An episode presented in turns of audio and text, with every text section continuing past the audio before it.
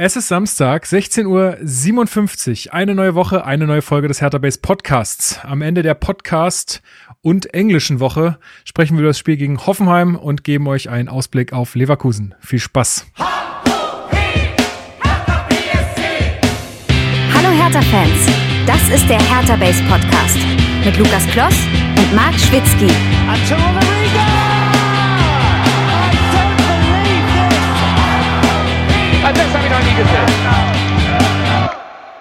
Ja, hallihallo und guten Abend an den besten Hertha-Podcast, den es gibt. Ich stehe nun also im Stadion in Sinsheim, beziehungsweise genauer gesagt an der Pre-Zero Arena und äh, bin tatsächlich mal wieder ziemlich aufgeregt. Lange nicht im Stadion gewesen, bin sehr gespannt. Bisher war ich zweimal hier. Einmal einen grandiosen Sieg durch das äh, Tor von Patrick Ebert, Fußballgott, damals gesehen, 2009 erinnere ich mich gerne zurück. Dann noch ein Unentschieden. Ja, jetzt bin ich mal gespannt, ob wir heute auch wieder was mitnehmen. Ja, ihr habt selber ja oft gesagt, ich will das Wörtchen gerne auch nochmal in den Mund nehmen. Die TSG ist einfach eine Wundertüte, ne? Schwer vorherzusehen, was heute so geht.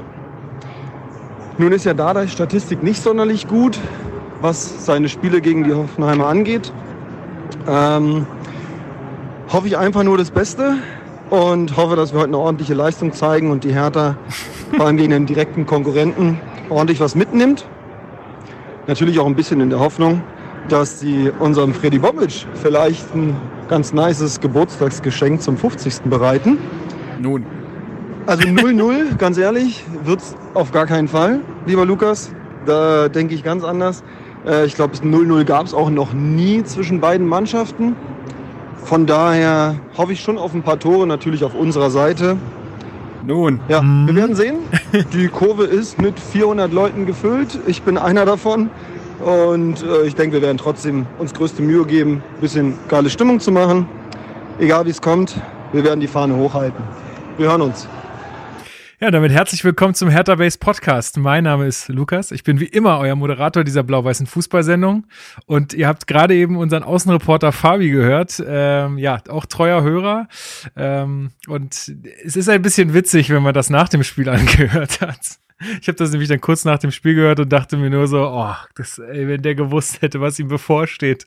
Aber auf eine bessere Zukunft. Ja, genau, das kommt später noch. Äh, und ihr hört wie immer an meiner virtuellen Seite den beliebten Fanexperten, Chefredakteur von Hertha Base, Marc Schwitzky. Ich grüße dich. Grüße dich, Lukas. Hi. Wie geht's denn jetzt? Heute ja, ist, ja, sag. Ja, wie geht's jetzt mit deiner Twitch-Karriere äh, los? Erzähl mal ein bisschen. Du hast ja ein neues Format eingeführt. Mhm. Ja, also ich habe ja schon so vor einem Jahr quasi auf Twitch angefangen zu streamen. Das waren dann nur so äh, Football-Manager-Sachen. Ähm, wird jetzt auch demnächst wieder losgehen, da mit Ola Hannes, äh, Grüße gehen raus, äh, der hier auch schon zu Gast war. Aber es wird auch einen Hertha-Safe geben, also könnt ihr dann mal na, dann spiele ich quasi Freddy Bobic und Paul Dardai in eine äh, Person und schauen wir mal, ob ich es besser oder schlechter hinbekomme. Dazu aber irgendwann mehr. Und aber genau, warte, es gibt ganz jetzt, kurz, ja. ganz kurz nochmal zum Fußballmanager, äh, weil, weil es mich interessiert und ich das noch nie gespielt habe oder mal ganz Ja. früher irgendwie. Aber ist es dann auch so, dass man halt dann, wenn man gut spielt, immer die Meisterschaft holt oder ist das äh, ausgeschlossen? Also weil Mhm. jetzt könnte man ja sagen, hör, wir haben, ich mache alles irgendwie besser als die und dann holt man die Meisterschaft Also, oder wie ist das da? Es ist nicht so wie der EA-Manager. Da ging das ja damals schon relativ einfach, finde ich zumindest. Also der war ja schon ziemlich einfach gestrickt.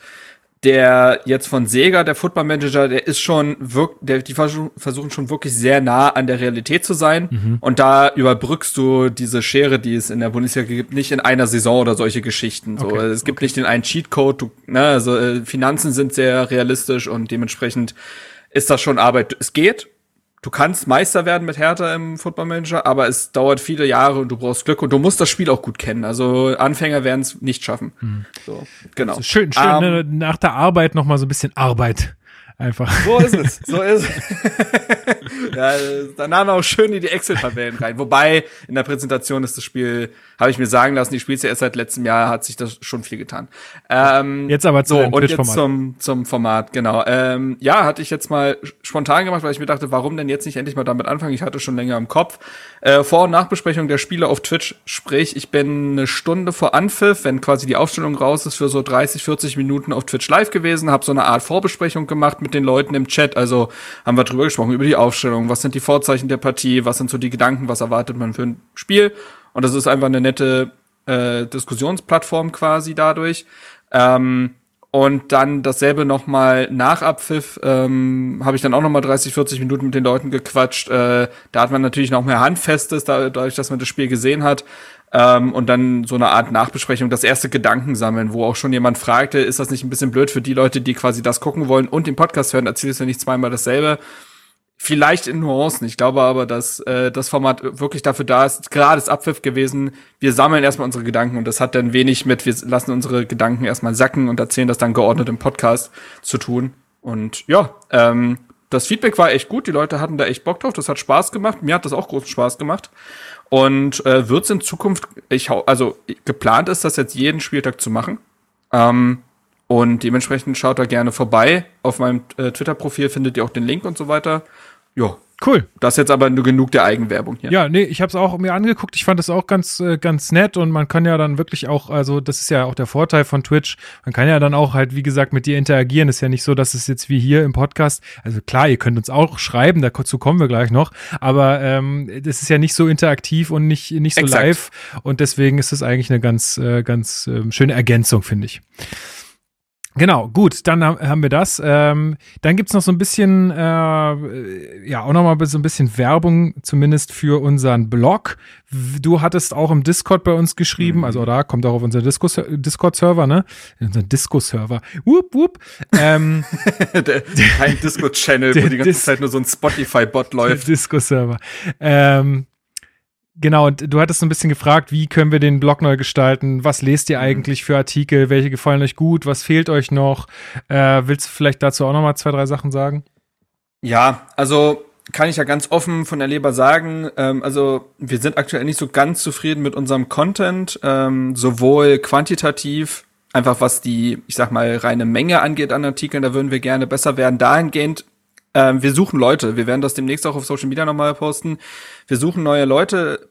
Gerne, äh, wenn ihr, also am besten habt ihr schon Schreiberfahrung. Wenn nicht, wenn ihr da trotzdem ein gewisses Talent seht, dann äh, schreibt uns gerne. Ähm, Gesch Geschlechter völlig unabhängig. Es wäre eigentlich sogar sehr mal, mal echt schön, auch mal hier auch eine gewisse Frauenquote drin zu haben. Ich glaube, das gestaltet immer alles ein bisschen ausgewogener, auch die Berichterstattung.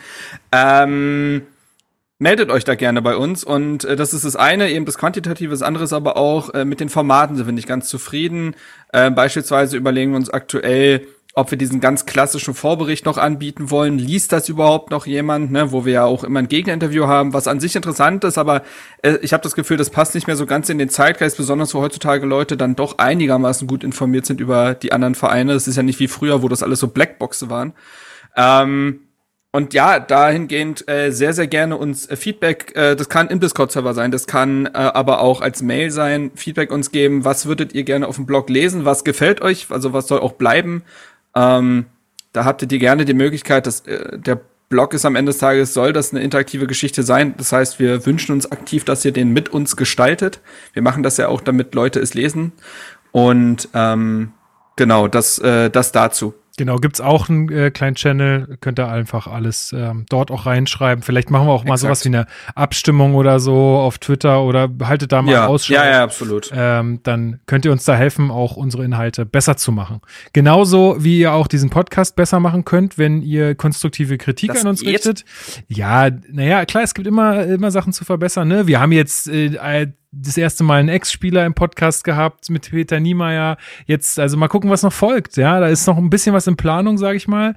Mal gucken. Ja, äh, also schreibt uns auch gerne, wenn ihr irgendwelche äh, Verbesserungsvorschläge für diesen Podcast habt. Äh, wenn euch irgendwas nicht gefällt oder irgendwas krass stört oder so, dann können wir gucken, ob äh, wir sagen, ja, stimmt, hast du eigentlich recht. Machen wir jetzt mal so. Ähm, jetzt gab es keine, keine Kritik oder so, aber zwei Nachrichten, die ich doch mal erwähnen möchte. Und zwar gab es zwei Mails von einmal von Jakob, der uns nochmal geschrieben hatte. Das fand ich nämlich auch, also das, da werden wir ja in jedem Podcast jetzt auch immer mal wieder dazu kommen, dass er uns auch nochmal geschrieben hatte, so seine Meinung zu Paul Dardai und äh, zu den Basics, die wir hier mal so angesprochen haben. Ja. Er hat äh, geschrieben, dass er es äh, sehr interessant äh, fände, wenn äh, Dardai jetzt mal diese Basics wieder auf die Reihe kriegt und auch konstant auf die Reihe kriegt was ja nun leider in diesem letzten Spiel nicht so der Fall war. Aber gut, Zeit ist ja noch. Ähm, und dann aber auch mal weitermachen darf. Denn er hat geschrieben, damals, als dann das große Geld da war und man sich dann von da getrennt hat, hat er eigentlich nicht weitermachen dürfen. Und äh, ja, wir wissen alle, wie das ausgegangen ist. Also, Jakob, da sind wir, glaube ich, völlig deiner Meinung. Wir sind mal gespannt, obwohl ich ja auch bei dir jetzt gestern im Stream, Marc, vernommen hatte, dass du nicht glaubst, dass Dada ja auch nächstes Jahr noch Trainer ist. Das ist gut möglich, auch aus meiner Sicht. Aber ja, wir werden gucken, wie das weitergeht. Und es gab noch eine richtig geile Meldung ja. von Christoph. Okay, Ey. okay, du meinst jetzt auch noch, nee, okay, du meinst nicht die, die ich kurz im Kopf hatte. Was denn? Ach so, ja, nee, nee, nee, nee, nee, die nicht. Ah, nee, ach, muss nicht sein. Ähm, nee, Christoph hat uns noch geschrieben, und zwar hat der uns äh, darauf aufmerksam gemacht, dass es, also er hat erstmal gesagt, dass der äh, Podcast mit Peter Niemeyer äh, sehr cool war. Auch noch da an alle, die es vielleicht noch nicht gehört haben. Ne? Also wir hatten richtig viel Spaß und ich fand es auch ganz toll, wie, wie ehrlich äh, Peter da erzählt hat. Ähm, das ist auch zeitlos. Also ich finde, der erste Teil dieses Interviews, den kannst du dir auch noch in fünf Jahren anhören. Das hat nichts mit dem Münsterspiel zu tun. Also das kann man sich sehr gut geben. Richtig, genau. Ähm, und zwar hat er uns darauf aufmerksam, äh, aufmerksam gemacht, dass es ein Musikvideo gibt. Und zwar heißt der Künstler Sherman Noir oder so. Der Song mhm. heißt Don't Get Me Wrong. Den würde ich damit auch einfach mal, jetzt muss ich mal pa kurz parallel gucken, ob es den auf Spotify gibt. Weil dann haue ich den einfach direkt mit äh, auf. Kann ich, kann ich eigentlich auch mal, kann ich Peter noch schreiben. Aber wie heißt das? Sherman? Oh Gott, wie, wie schreibt man? Was ist das für ein Name? Also ich will da jetzt, will jetzt nicht despektierlich sein oder so, aber das ist irgendwie. Äh, ja, den packe ich auf jeden Fall ähm, auf die Playlist, wenn es den gibt. Sherman Noah. Da, hier ist er, Künstler. Und jetzt gucken wir mal. Don't Get Me Wrong heißt der Song. Hm. Ah, scheint nicht dabei zu sein. Schade, egal. Anyway, es gibt ein Musikvideo zu diesem Song. Ich verlinke es euch in der Folgenbeschreibung, gibt es auf YouTube. Könnt ihr euch auf jeden Fall da anhören. Und Wer ist in diesem Video? Sage und schreibe. Mike Franz an der Gitarre, Peter Niemeyer am Bass und Zecke am Schlagzeug, die da in der, in der Bar oder Kegelbahn, wo das Ganze spielt, äh, irgendwie ihre, ihre Band-Performance machen. Es ist einfach nur herrlich. Außerdem noch mit dabei Joe Gerner von GZSZ. Ich kenne seinen, so. Ich kenn seinen bürgerlichen Namen gar nicht. Hä? Was soll denn bürgerlich? Das ist Hä? Das Joe ist, Gerner ist das, einfach eine Person. Das ist Joe Gerner, ne? also. ne? Ähm, es ist einfach nur geil. Zieht's euch rein. Ich, ich habe ich hab wirklich so herzlich gedacht. Also vielen, vielen Dank, Christoph, äh, für diesen. Wolfgang Barrow heißt der schon. Wolfgang Barrow, genau. Ja, genau. Ähm, super Typ übrigens. Habe ich auch mal einen Podcast mit dem gehört. Super Typ. Ja, ja, ja. Ja, absolut. Ähm, Genau, also vielen Dank, äh, Christoph, für dieses Gold. Also ich, also ich habe echt richtig krass gelacht. Ganz äh, kurz, ja. ich habe ich hab Joe Gerner bei Google eingegeben und dann kommt doch rechts meistens so eine Box, so eine Infobox. Ne? Ja. So, und diese Infobox ist diesmal nicht anscheinend von, äh, von äh, äh hier Wikipedia, sondern von T-Online. und in der und in der Beschreibung stehen zwei Sätze. Seit 28 Jahren spielt Wolfgang Barrow die Rolle von Joe Gerner bei gute Zeiten, schlechte Zeiten. Soweit so faktisch und vollkommen wichtig. Als er anfing, hatte der Schauspieler dunkelbraune Haare. Hä?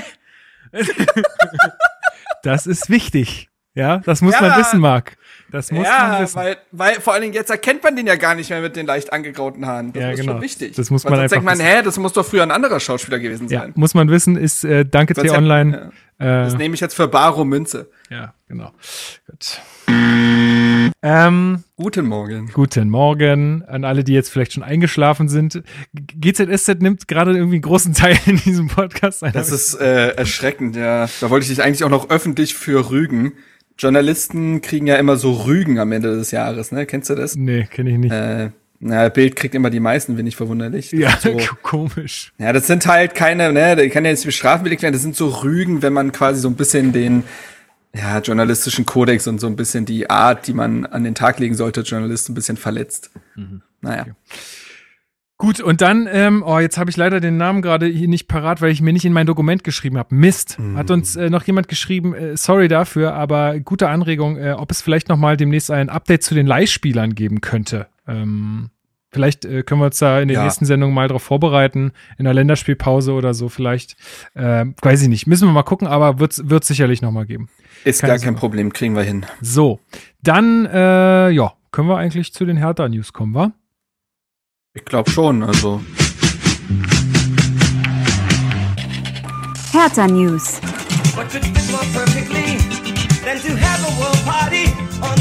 Was passiert hier? Ach so, meine Fresse. Freddy Bobbit. Alles Gute. Gehen die, gehen die GEMA gebühren wieder raus, ey. genau. Als ob.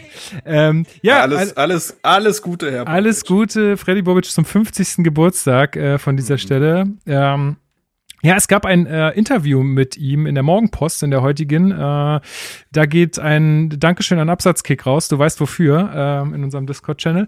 Ähm, und ähm, ja, eine Sache, also es ging so ein bisschen um seinen Werdegang und um sein Leben und wie es jetzt gerade ist und so weiter und so fort. Also ist ganz interessant zu lesen. Ähm, auch sehr sympathisch, ne? Also man hatte ja zuletzt öfter mal das Problem, dass Freddy Bobic sehr ernst aufgetreten ist und bestimmt und das immer so ein bisschen im Gegensatz dazu stand, wie man Transferphase bewertet hat und so weiter. Aber dieses Interview zeigt nochmal, ist eigentlich ein guter Typ und kommt aus gutem Hause und ist bodenständig und äh, ich fand das sehr interessant, sein Werdegang. Ja, voll. Also, äh, wie gesagt, äh, ich fand es auch interessant, könnt ihr alles nachlesen, brauchen wir jetzt, glaube ich, hier nicht zu skizzieren.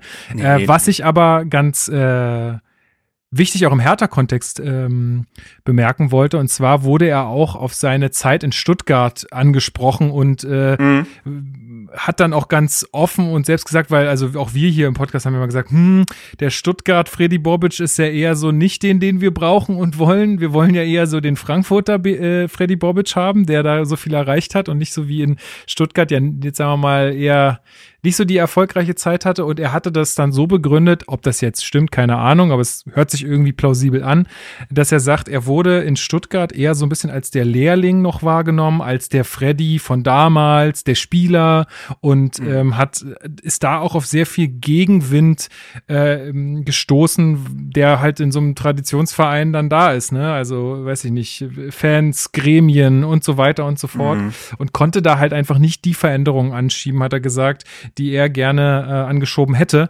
was dann in Frankfurt komplett anders war. Also da hatte er äh, viel mehr Handlungsspielraum, hat er gesagt, und konnte da viel mehr umsetzen von dem, was er sich vorgestellt hat. Und auch das Gefühl hat er jetzt in Berlin und auch das Gefühl hat ihm Gegenbauer auch in den Gesprächen gegeben. Ähm, er hat gesagt, mal gucken, wozu das jetzt führt, aber das fand ich irgendwie eine äh, ganz spannende Info, die ich euch hier auf jeden Fall auch mal mitgeben wollte. Ja, wer weiß, vielleicht äh, ging es äh, beispielsweise einem Michael Preetz ja damals ganz, wir erinnern uns zurück, als Michael Preetz Dieter Hönes äh, beerbt hat, ging es ihm vielleicht am Anfang gar nicht anders, ne? Ja, also, klar. kam da auch als irgendwie Trainee, hat ja ein Jahr, glaube ich, bei Bobic so mehr oder weniger, äh, wurde er angelernt und hat es dann, glaube ich, am Anfang wahrscheinlich auch nicht so leicht gehabt, hat da auch da, seine Hoeneß meisten? Fehler in der Karriere gemacht, ne? Also, das muss man sagen, das waren auch Lehrjahre, die ersten. Ähm, und so ging es anscheinend auch einem Bobic. Ich habe seine Zeit in Stuttgart eben auch nicht mehr so tief in Erinnerung, nur noch dieses Plakative, dass es eben überhaupt nicht lief und vieles unglücklich äh, war an Entscheidungen. Aber wenn du ein Umfeld hast, was dir da nicht voll komplett vertraut, dann wird schwer. Ja.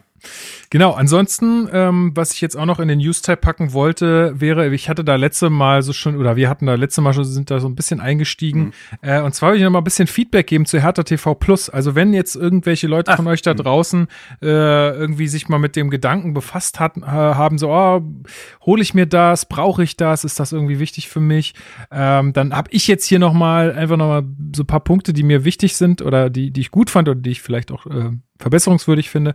Ähm, also ich habe mir das Ganze ja mal gegönnt, weil es für mich halt auch einfach praktisch ist, für die Podcast-Vorbereitung die Spiele direkt im Real Life nochmal zur Verfügung zu haben, die Ging mir Highlights, genauso. Genau, die Highlights direkt zur Verfügung zu haben und nicht erst irgendwie Montag dann äh, auf YouTube oder so ähm, oder mich da irgendwie bei ähm, Sky oder bei The Zone ähm, oder bei Sky vor allem durch irgendwie ewig Werbung noch durchschauen zu müssen, sondern hab das alles direkt auf Abruf. Das äh, man hat auch noch ja ähm, Stimmen nach dem Spiel zusätzliche, was ganz cool ist. Man hat auch die Pressekonferenz dann dort. Also ich finde und das ist halt ein guter Punkt äh, oder ein positiver Punkt, den ich anmerken möchte, man hat wirklich alles dann dort. Das ist ganz cool und man muss sich das nicht irgendwie noch zusammenklicken, sondern ich habe mir jetzt einen Bookmark gemacht und weiß, okay, nach dem Spiel oder wenn die Pressekonferenz gelaufen ist, kann ich da alles abrufen, was ich, äh, was ich mir noch angucken will. Die Highlights sind meistens äh, sehr ausführlich und mit allen wichtigen Szenen ähm, bestückt. Die Real-Lives, wie gesagt, also die Real-Lives sind jetzt wirklich seit also das letzte Spiel quasi in der, also am weitesten zurück in der Vergangenheit ist das letzte Spiel gegen Leverkusen, glaube ich. Also anscheinend bleiben die jetzt auch einfach online. Und das ist halt auch ganz geil. Also wenn man sich Ja. mal wieder irgendwie ein altes Derby angucken will, dann kann man das machen. Also das wäre auch so eine Sache, die ich äh, mir wünschen würde, dass das auch wirklich so bleibt. Also dass die, dass die Dinger da auch verfügbar bleiben. Das wäre Erstens das und vielleicht noch so einfach historische Spiele aus der Vergangenheit, dass die vielleicht irgendwie, dass man das vielleicht noch recht. Ich weiß nicht, wie es da, wie da die rechte Lage aussieht, aber es wäre an sich geil, irgendwie auch alle Zweitliga-Derbys mit Union hochzuladen Boah, oder das der wär damalige cool. Bayern-Sieg oder ne, solche Geschichten. Ähm, das fände ich eigentlich auch ganz geil. Ja, das fände ich auch richtig cool. Ähm, was ich mir bei, also wie haben wir ja beim letzten Mal schon gesagt, ne, der Player, der könnte noch ein bisschen ausgefeilter sein. Ja, ja, ja, ja. Also sowas wie, da kann man sich ja so ein Beispiel an der Zone nehmen, ne, irgendwie die Spoiler irgendwie da unten mit einfügen mit den Toren, also dass man da direkt hinspringen kann, die Geschwindigkeit anpassen kann, was auch immer. Sowas wäre noch ganz geil. Ähm, genau, und vielleicht einfach mal jetzt für die Stimmen nach dem Spiel so einen neuen Popschutz kaufen fürs Mikrofon. Das wäre auch noch so eine kleine Anregung meinerseits. Der fällt ja schon fast auseinander, Leute. Und wenn man da was in die Kamera hält, dann äh, Tobi, sag Ja. Bescheid. sag. Bescheid. Also wir spenden auch zur Not. Ja, also wenn es nicht anders geht, wir unterstützen da die Medienabteilung von Hertha, ist gar kein Problem. Nee, aber grundsätzlich finde ich dieses Angebot äh, sonst eigentlich ziemlich cool. Also für mich ergibt Ja, es ja. Sinn und ähm, ich gucke da jetzt gerne rein und äh, sicher kann man da noch einiges besser machen und ich glaube, die arbeiten bestimmt auch auf Hochtouren noch mit an extra Inhalten und so. Aber ansonsten tipptopp, Mhm.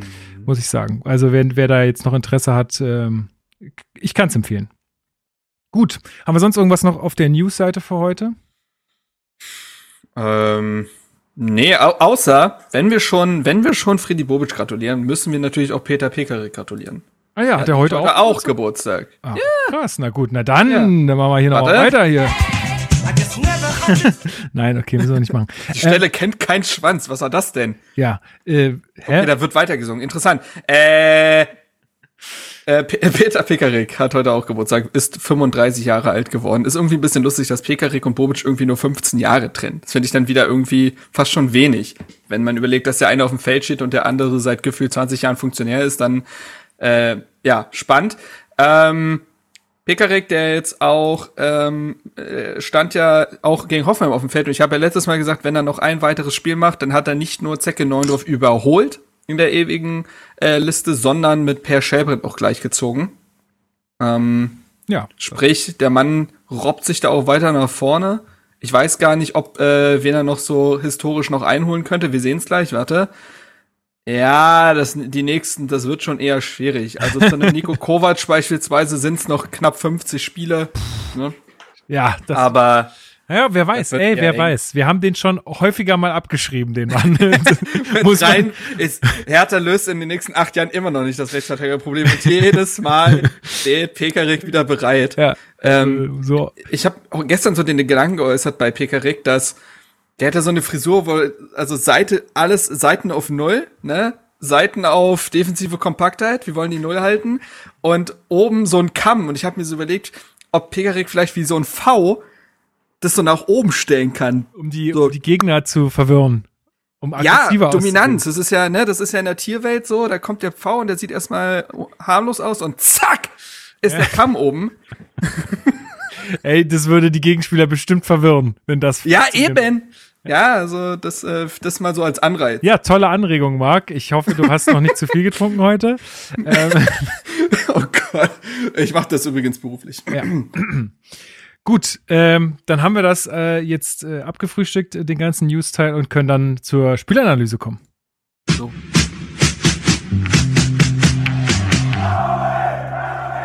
Spielanalyse. Ja, Hertha BSC hat am gestrigen Abend um 20.30 Uhr in Hoffenheim, nee, beziehungsweise in Sinsheim äh, So. gespielt, gegen Hoffenheim. Äh, ein Duell auf Augenhöhe, was äh, tabellarisch zumindest zu lesen war.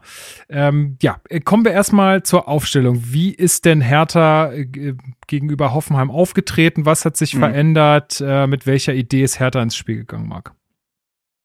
Ja, wieder das klassische 4-2-3-1 und es hat im Vergleich zum Pokalspiel halt wieder sehr viele, ich sag mal, Rückrotationen gegeben. Also Spieler, die dann halt von Anfang an gespielt haben gegen Hoffenheim, sind dann eher wieder auf die Bank gerückt. Beispielsweise ein Eckelenkamp äh, oder auch ein Jovetic. Ähm, PK, also es gab wieder zwei Ausfälle in der Abwehr zu beklagen. Sowohl Plattenhardt als auch Martin Dardai sind kurzfristig mit muskulären Problemen ausgefallen. Muskulaturproblemen im Oberschenkel. So, danke Max. Ähm, ist halt wirklich, es ist immer wieder gut. Das ist Wahnsinn. Äh, Paul Dardai, da greife ich mal vor, sagt auch auf der Pressekonferenz, dass man sich mal in der Länderspielpause wohl zusammensetzen würde und das Problem mal analysieren würde, weil es ist eben auffällig, wie viele muskuläre Probleme es sind. Ähm, wie gesagt, es gab dementsprechend Wechsel. Niklas Stark ist nach seiner Verletzung direkt wieder in die Startelf gerutscht. Ähm, Boyata hat das vierte Spiel in Folge gemacht. Auch das wird noch ein Faktor für die Analyse sein, glaube ich. Ähm, Links hinten hat man nicht Mittelstädt hingestellt, sondern ihn weiter offensiv spielen lassen und dafür Peter Pekarik nach links gezogen, der das übrigens das letzte Mal vor fünf Jahren gespielt hat, gegen Hoffenheim. Richtig. ähm, ja, oh. so. Äh, rechts ist dafür dann Seefolk reingerutscht, rechts hinten. Damit, so, und ähm, im Mittelfeld hat man die klassischen Spieler gehabt, die jetzt auch, glaube ich, sowohl gegen Gladbach als auch Frankfurt im Mittelfeld äh, dabei waren. Also Darida, Serda, Askasibar, wie ich schon eben sagte, offensiv die Flügel Mittelstädt und Richter und vorne Piontek.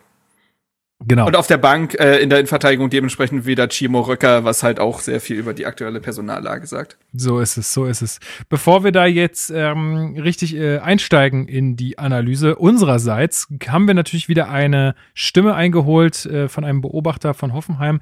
Das ist in diesem Fall Luis. Luis nennt sich auf ähm, Twitter Louis, Luis van Goal. Ähm, kannst du noch sagen, was er noch so alles macht? Ich habe das jetzt gerade alles nicht auf dem Schirm und will nichts auslassen. Ja, Luis kenne ich auch persönlich ganz gut. ist ein wirklich guter, der ähm, für Goal und Spox ähm, unter anderem schreibt und das Portal Hoffel News betreibt, äh, was quasi so ein Äquivalent zur Hertha Base ist, wenn man so will. Also ein äh, Fanportal, was aber möglichst äh, professionell ist und ähm, viel über eben die TSG berichtet. Und da hatte ich auch im Vorbericht quasi ein, zwei Worte dargelassen. Außerdem macht er noch das Fan-Blindenradio beim SV Sandhausen. Also ist alles ähm, ein, ist da, einer Region da, ne?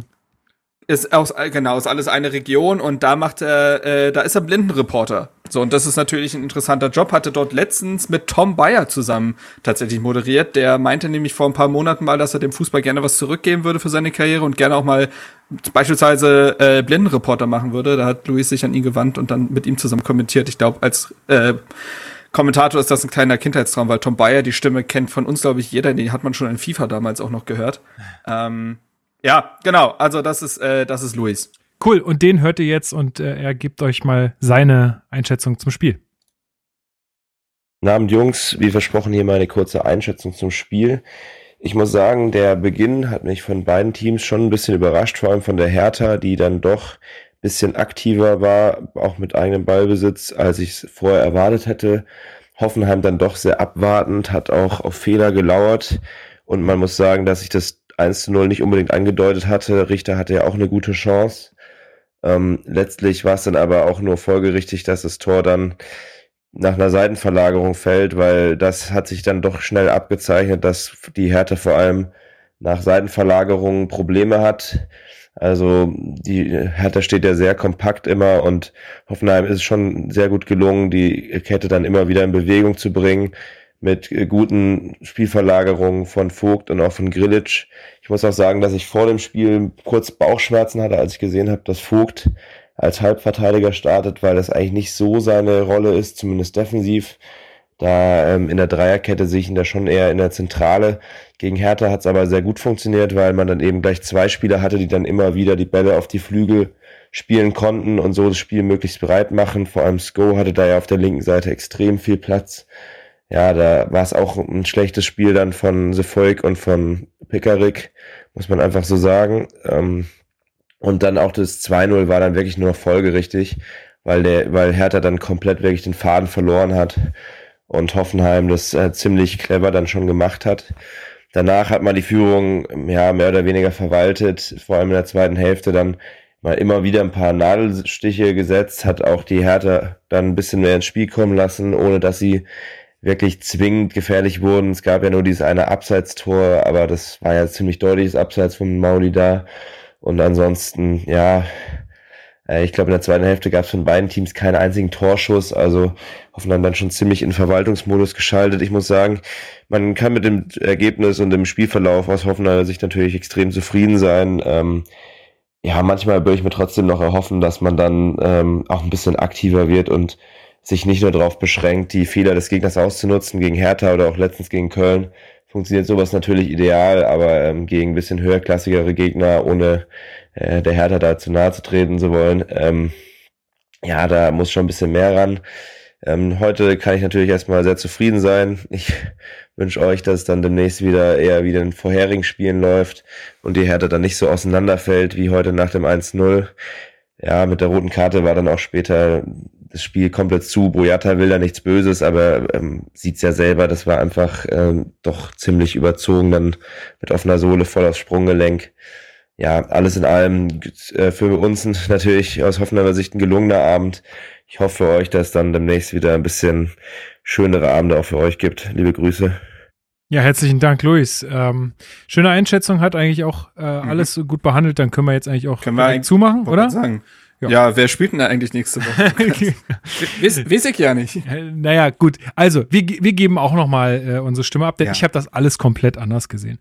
Ähm, war eigentlich ein, war ein Top-Auftritt. Die ersten 20 Minuten scheiße und dann war geil. Genau. Nee, nee genau, er hat's ja richtig gesagt. Äh, und wir haben es, denke ich, auch äh, alle so gesehen. Hertha kam echt gut ins Spiel. Also, da war eine Sicherheit zu spüren, da war bei Ballbesitz, ähm, ja, es war, es ging schon los mit dieser hintenrum Scheiße, wenn man es so nennen will, ne? Aber man hat sich dadurch auch irgendwie Sicherheit geholt, hat wenig zugelassen, hat die Abstände gut gehalten und so weiter und so fort. Äh, siebte Minute dann auch die erste Chance von Richter. Marc, wie, wie hast mhm. du die ersten äh, Minuten wahrgenommen und wo war dann so der, äh, der Punkt, wo es gekippt ist? Ja. Also ich muss ehrlich sagen, ich finde, die ersten 15 bis 20 Minuten waren mit Ball das Beste, was ich in dieser Saison von Hertha gesehen habe was vielleicht im Vergleich nicht so schwer sein mag, weil mit Ball das bislang eben nicht die beste Disziplin von Hertha war. Aber ich finde eben auch, dass das ein, das war ein konstruktiver Ballbesitz. Die ersten paar Minuten über die Abwehrsicherheit geholt, aber welches Team macht das nicht? Das ist nun mal normal. Du musst ja irgendwo erstmal anfangen. Und dann, finde ich, wurde Hertha mit jeder Minute zwingender, ähm, konstruktiver mit dem Ballbesitz. Der Ball, man hat die Tiefe gesucht, man hat äh, im Ballbesitz eigentlich ganz gutes Stellungsspiel gehabt und wurde, wie gesagt, doch immer zwingender in der siebten Minute. Das hätte Richter auch durchaus schon mal nutzen können. Ähm, das, da hält dann auch Baumann wirklich gut. Ja. Aber das war auch ein schön gespielter Angriff. Ne? Mhm. Also sehr direkt gespielt, sehr schnell die Tiefe gesucht, dann über links und dann ging es sehr schnell. Ähm, mal wieder auch eine gute Hereingabe von Mittelstädt. So, und das waren so die ersten 15 Minuten plus ähm, gegen den Ball. Hertha hat auffällig offensiv gepresst. Also in den letzten Partien war ja vor allen Dingen Mittelfeldpressing Schlüssel zum Erfolg bei Hertha. Und in dem Spiel hat man sich zumindest so in den ersten 25 Minuten sehr weit nach vorne getraut mit dem Pressing. Und das hat Hoffenheim auch unter Druck gesetzt. Da gab es so ein, zwei Pässe, die so ein bisschen an dieses Frankfurt-Spiel erinnert haben äh, vom Gegner, wo dann so Bälle komplett ver ja, misslungen sind, äh, weil Hertha einfach gut draufgegangen ist. So, und dann kommt die Behandlungspause von Peter, äh, Peter Peri, sag ich schon, Vladimir Darida, die den Rhythmus gebrochen hat. Also es Ge war auch ein ja. du durchaus dolles Einsteigen von Stiller. Also ich, ähm, ich hätte da gerne gelb gesehen, ganz ehrlich. Mhm. Also wenn es, ja, wenn es, wenn es für die, also und da kommen wir ja noch zu, beziehungsweise hat Luis ja auch schon richtig gesagt, wenn es für die Sache bei Boyata rot gibt, fair, aber dann muss es für sowas auch gelb geben. Also ja. Bloß wird da halt, dann wird der Schiedsrichter das nicht perfekt gesehen hat, dann wird halt da logischerweise mit der gelben Karte nicht mehr eingegriffen. Aber ja, ich finde auch, das hätte gelb geben können bis müssen. Ähm, Darida wird relativ lange behandelt. Und das war für Hertha echt ein totaler Bruch. Ähm, in der nächsten Minute quasi folgt ja dann nämlich auch das 1 zu 0. Also Darida ist dann wieder, äh, glaube ich, auf dem Feld gewesen, wenn ich es in den Highlights richtig gesehen habe. Aber es wirkte alles in dem Moment so schläfrig und unorganisiert. Ähm, und da kommt auch das zum Tragen, was Luis ja auch schon vollkommen richtig ähm, in seiner Zusammenfassung betont hat. Hoffenheim hat sich Hertha in diesem Spiel sehr zurechtgelegt. Die haben eine sehr, einen sehr, sehr klaren Matchplan gehabt und wussten, wie man Herthas Schwäche zu bespielen hat. Denn was hat Hertha in den letzten beiden Spielen, Ligaspielen wohlgemerkt, ausgemacht? Das sehr kompakte Stehen, Abstände klein halten, in der Mitte nicht überspielt werden können und dadurch einen sehr engen Block haben. Und wie nimmst du einen Block auseinander mit eben Spielverlagerung? Das hat man gesehen, dadurch zwei spielerisch starke Innenverteidiger gehabt mit Seitenverlagerung, aber auch im Mittelfeld Spieler wie Geiger, Stiller und Rudi. Das sind alles so Spielmachertypen eher. Und all diese Spieler sind eben dazu in der Lage, sehr gute Seitenverlagerungen zu spielen. Und durch diese Seitenverlagerung hat man Hertha sehr gut auseinandergezogen und diese Ketten in Schwingung gebracht, sage ich mal. Und dadurch entstehen dann halt Räume, logischerweise. Und ähm, darauf hat Hertha keine Antwort gefunden, wie auch in der 19. Minute. Ähm, Pardadei sagte er. Ich würde noch ähm, ganz nee, kurz, ja. würde noch ganz kurz was zwischenschieben wollen, weil ich glaube nämlich, also ich vielleicht, äh, weiß ich nicht, vielleicht habe ich, vielleicht vertue ich mich da jetzt auch gerade, aber Mhm. ich meine nämlich gesehen zu haben, dass während dieser Behandlungspause ähm, Hoeneß sich Grillitsch und noch irgendjemand an die Seitenlinie geholt hat Mhm. und nämlich genau das auch mit den Händen zeigt, was du jetzt gerade Ja. beschrieben hast. Viel mehr das Spiel auseinanderzuziehen, die Seiten äh, zu, ähm, ja, also auf die Seiten Mhm. zu verlagern. Und das hat, äh, das haben, ja, das hat dann am Ende dazu geführt. Er war ja auch in den ersten Minuten nicht zufrieden. Das gab es ja Genau. auch mal so eine Szene, wo er so eher so abgewogen hat, weil er gemerkt hat, das, was wir vorher besprochen haben, das hat nicht funktioniert und konnte dann diese Behandlungspause Pause eben nutzen, um da nochmal die Sinne zu schärfen. Und ähm, so fällt ja dann das 1 zu 0. Ich finde nämlich, dass die Analyse von Paul Dardai da ein bisschen zu kurz greift, der ja sagt, bei beiden Toren, das eh- wären eher so Ping-Pong-Abprallertore gewesen. In den allerletzten Zügen vielleicht, aber in der Entstehung ist das sehr gewollt gewesen von Hoffenheim und eben nicht gut geantwortet von Hertha. Also in, beim 1 zu 0 ist die rechte Seite komplett offen, weil Hoffenheim es sehr gut schafft, den gesamten Berliner Block so noch, also aus Schwolo-Sicht bei- quasi auf links zu ziehen und dann den Ball rüber zu spielen, wo Sko einfach komplett alleine ist, weil sie Volk auch mit nach innen gerückt ist. Ähm, und so, und das ist systematisch. So, und da hat Hertha, da wurde Hertha ausgespielt, dass das Tor im Nachhinein dann vielleicht ein bisschen glücklicher fällt. Okay. Aber äh, Bebu macht das klasse, indem er den Ball dann nochmal durch die Beine lässt. Das ist einfach eine individuell super Szene. Und bei Kramaric ist dann halt keiner mehr, weil so, ich glaube, Serda und Stark sind von diesem Ball durchlassen so irritiert, dass niemand mehr auf den Mann geht.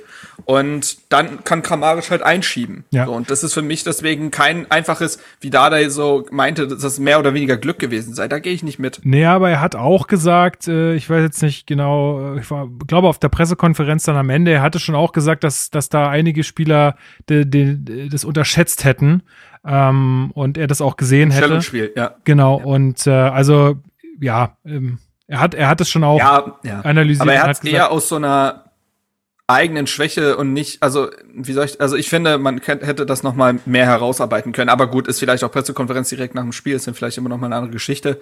Aber da fand ich es nicht so glücklich formuliert, weil diese, weil dieses, äh, dieser Angriff, der wurde noch exemplarisch öfter mal gespielt in dem Spiel. Ja, genau. Und äh, ja, dann ist halt Hoffenheim komplett im Spiel und Hertha fällt so langsam, aber sicher auseinander. Stark hat auch in den Stimmen nach dem Spiel bei äh, Hertha Mhm. TV gesagt, dass es dann wirklich so war, dass dann irgendwie ein, zwei Sachen nicht geklappt haben und dadurch irgendwie so ein bisschen der Mut verloren ging aus seiner Sicht, ähm, dass man irgendwie nicht richtig in den Zweikämpfen war und irgendwie schon wieder in die Umschaltbewegung wollte und irgendwann das, diese Zweikämpfe nicht richtig ähm, zu Ende gespielt hat.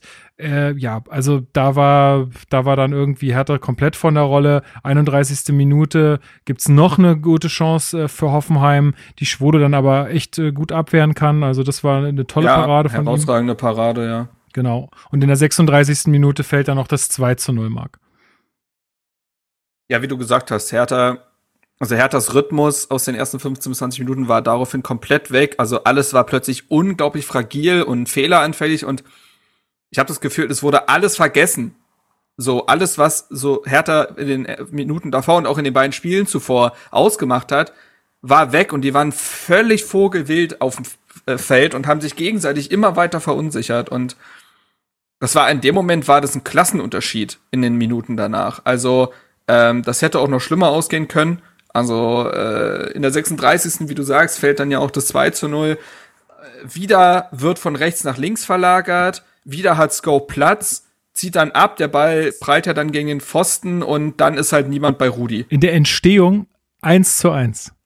Also, Ja, und das meine ich halt, ne? Ja, es, es hatte eine richtig krass. Systematik und Hertha hat darauf keine Antwort gefunden. Ja.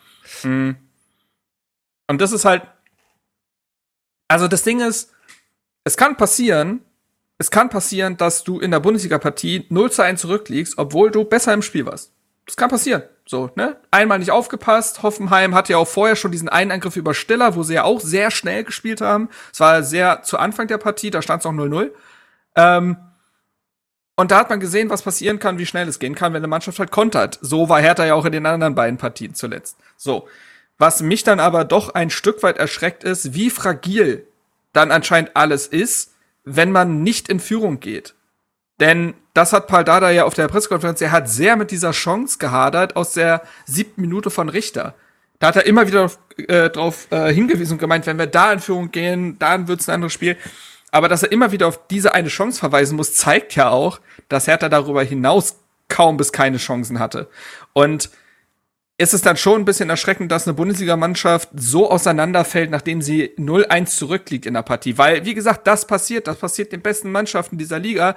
Aber du hast ja immer noch dann in dem Moment, was waren es, noch über 70 Minuten dieses Spiel für dich zu entscheiden oder mindestens einen Punkt zu holen. Also wenn jede Partie nach einem Rückstand entschieden werden, dann wäre Fußball sehr, sehr langweilig. Ja. Aber bei Hertha hat man das Gefühl, ist das so. Ja, das, das hat mich auch, und das habe ich auch, glaube ich, dann in unserer äh, Messenger-Gruppe geschrieben, ähm, in der Halbzeit. Ich finde es super seltsam. Also ich fand es super seltsam, dass, ähm, ich meine, klar, Hoffenheim hat einiges dann irgendwie besser gemacht und hat sich das äh, zurechtgelegt, so wie du gesagt hast.